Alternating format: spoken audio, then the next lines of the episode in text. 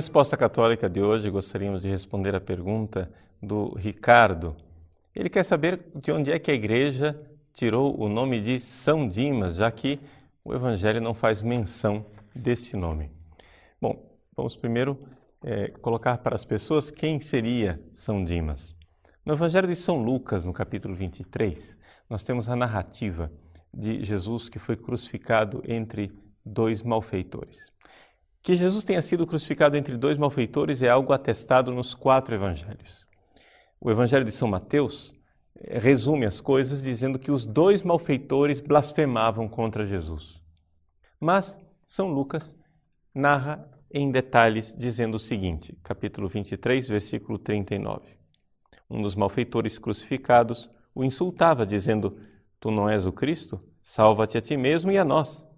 Mas o outro o repreendeu. Este outro seria São Dimas, o bom ladrão, dizendo assim: Nem sequer temes a Deus, tu que sofres a mesma pena? Para nós é justo sofrermos, pois estamos recebendo o que merecemos, mas ele não fez nada de mal. E acrescentou: Jesus, lembra-te de mim quando começares a reinar. É a tradução da CNBB, ou quando vieres no teu reino. Ele respondeu: Em verdade te digo, hoje estarás comigo no paraíso. Aqui há um, um pequeno problema teológico, todo um debate, porque alguns traduzem assim: em verdade te digo hoje, dois pontos, estarás comigo no paraíso, sem que Jesus dissesse que era naquele dia que ele estaria com ele no paraíso. Outros traduzem, como está aqui na tradução da CVB, em verdade te digo, dois pontos, hoje estarás comigo no paraíso. Então, aqui um pequeno debate teológico, que não é o caso de respondermos aqui. A pergunta é: de onde vem o nome de São Dimas? Veja, o nome ele foi atestado num evangelho apócrifo bastante tardio, evangelho de Nicodemos, também conhecido como Atos de Pilatos. Ele é do século IV e coloca-se ali o nome de Dismas. Dismas em grego significaria aquele que nasceu no pôr do sol. Com toda probabilidade, trata-se então de um nome que significa o que aconteceu com ele mais do que o seu nome biográfico.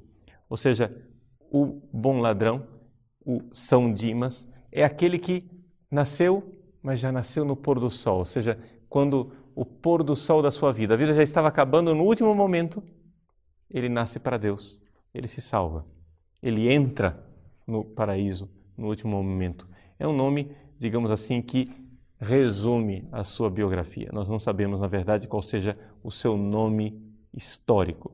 Existem outras fontes que colocam outros nomes, como por exemplo, as fontes árabes chamam São Dimas de Tito, enquanto os russos chamam de Rach, qual seria o nome histórico desse personagem, nós não sabemos. A verdade é que São Dimas é venerado como um santo real e concreto na igreja. Não foi canonizado pela igreja, mas poderíamos dizer que ele foi canonizado pelo próprio Jesus. Quando Jesus diz: Estarás comigo no paraíso. O próprio Jesus garante isto.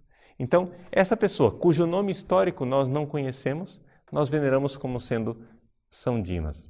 A festa de São Dimas é atestada como festa em várias igrejas locais espalhadas pelo mundo. Um dos dias em que se celebra São Dimas seria o dia 25 de março, o que coincide então com a festa da Anunciação do Senhor.